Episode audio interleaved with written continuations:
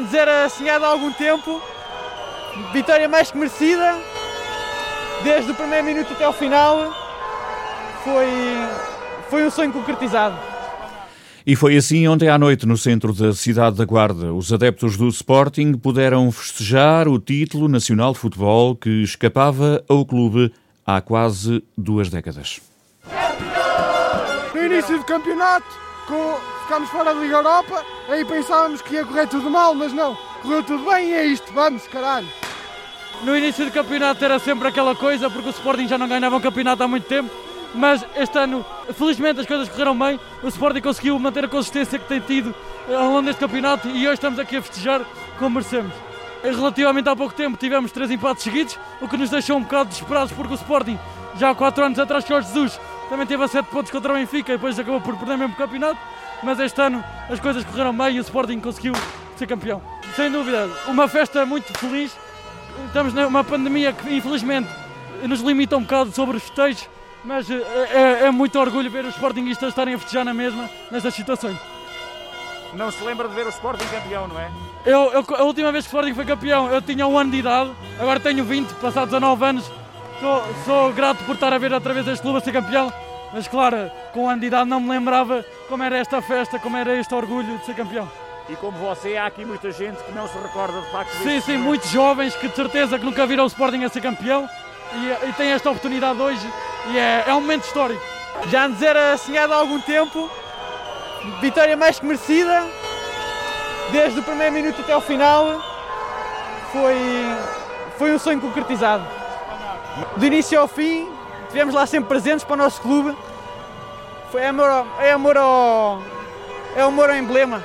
A expectativa não era muito elevada, mas consegui levar o clube a frente, pôs o Sporting lá em cima onde merecia e estamos prontos para mais um ano. Para o ano ainda melhor. Para o ano Champions, tudo. Um pouco por toda a região, por todo o país, pelo mundo, os adeptos leoninos festejaram, ainda festejam, o título que fugia ao clube há 19 anos. A construção dos passadiços do Mondego está com um atraso de cerca de quatro meses. A Câmara da Guarda estima que a obra esteja concluída no final do mês de agosto. O vereador do PSD, sem pelouros, Sérgio Costa, questionou o Presidente da Câmara sobre o assunto na reunião do Executivo desta semana. É com preocupação que vemos o atraso na obra de construção dos passadiços de Mondego, cuja prorrogação é agora proposta para o final de agosto.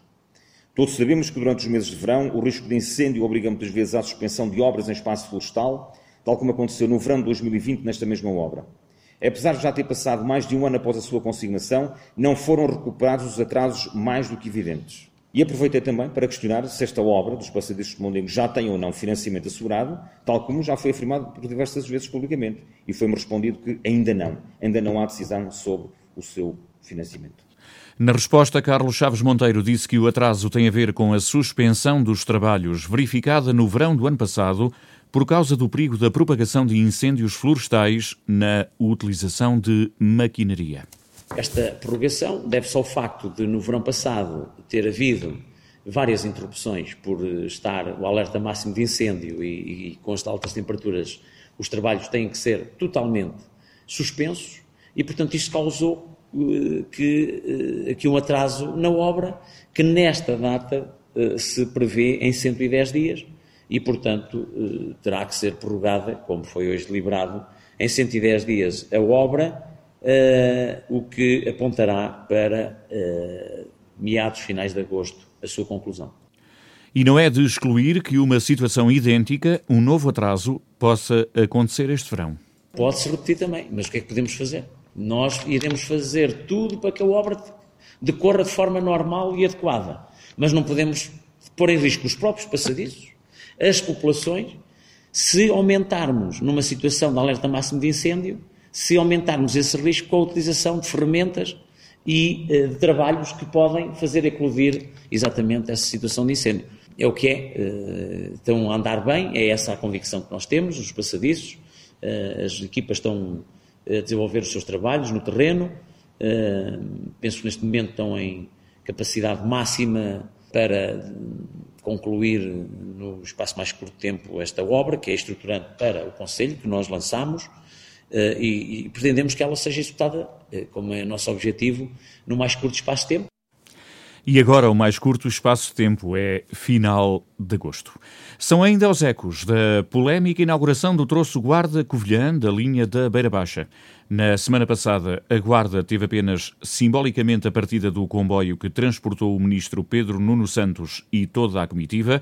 Tudo o resto, discursos oficiais incluídos, aconteceu na Covilhã.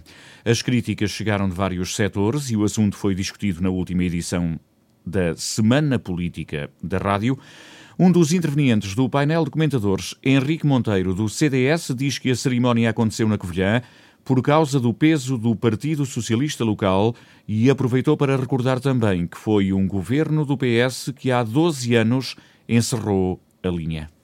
O problema dos carris e da guarda, a guarda uh, andou muito tempo descarrilada Aliás, uh, acho que esta inauguração uh, que agora foi feita e que centrou a, inauguração num conselho diferente uh, da Guarda e acho que faria todo o sentido que essa inauguração essa festa, digamos assim, fosse que tivesse. Acha que foi o peso do PS da Covilhã a decidir? Claramente, claramente.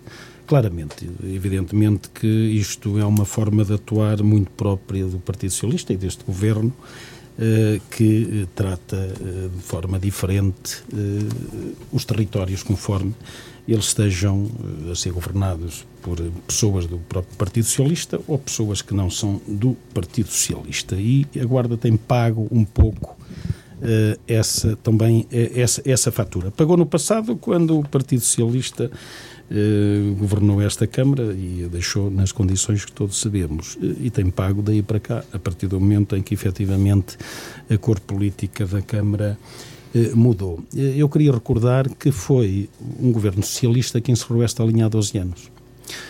Portanto, isto foi uma, uma obra do governo de José Sócrates, em que António Costa era vice-primeiro-ministro e que revelaram incapacidade de conclusão da obra, pelos motivos todos sabemos que foi eh, a situação de bancarrota a que o país chegou.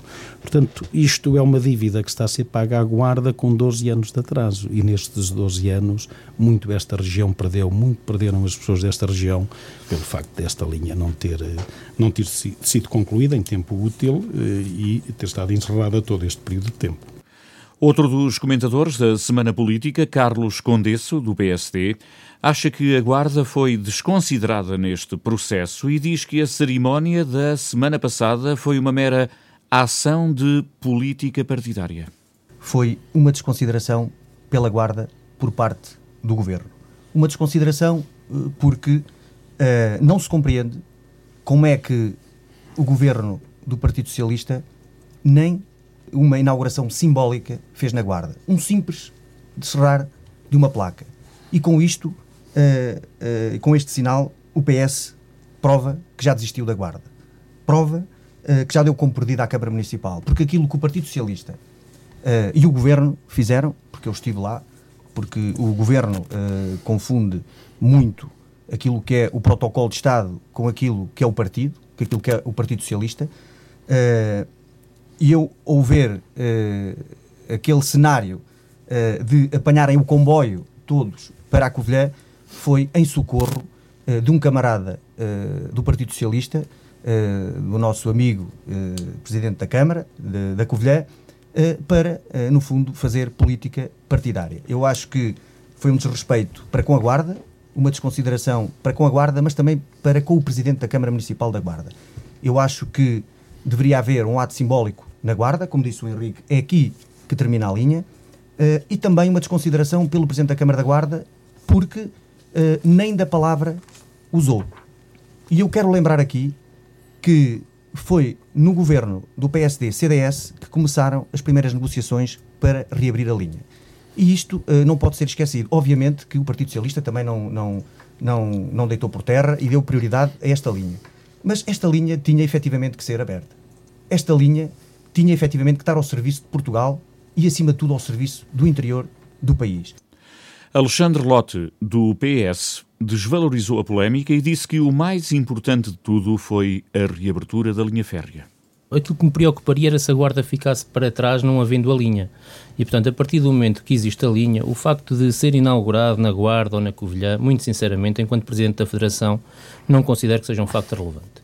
Relevante, sim, é que a partir do dia 4 de maio, até foi antes, mas pronto, fez-se a, a, cerimónia da reabertura do troço, a partir do dia 4 de maio, os habitantes desta região têm novamente, foi-lhes devolvida dignidade, sendo devolvida uma linha que nunca devia ter sido eh, desativada, portanto, nesta ligação entre a Covilhã e a Guarda, e isso para mim é o mais importante. Portanto, claramente que eh, compreendo a questão que me coloca, mas acho que o foco deve estar na, na conquista que conseguimos e agora em conseguir, de facto, devolvê-la às pessoas, tendo uma oferta comercial adequada que permita que as pessoas usufruam dela para que daqui a amanhã não tenhamos eh, os profetas e os defensores da litoralização do país a dizer que como não há utilização da linha, o melhor é voltar a encerrá-la. E, portanto, é importante que haja uma oferta comercial adequada, com também as autarquias a participarem, tal como eu disse no último programa, a conseguir criar condições para que os uh, utilizadores da linha, quando saem do comboio, consigam chegar aos sítios que pretendem ou custo mais baixo e de forma mais rápida possível.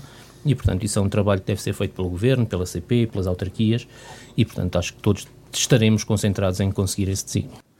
As reações dos três comentadores que estiveram na última edição da Semana Política da Rádio. E recordo, 19 anos depois, o Sporting é campeão nacional de futebol e ontem à noite o centro da cidade da Guarda também ficou pintado de verde e branco.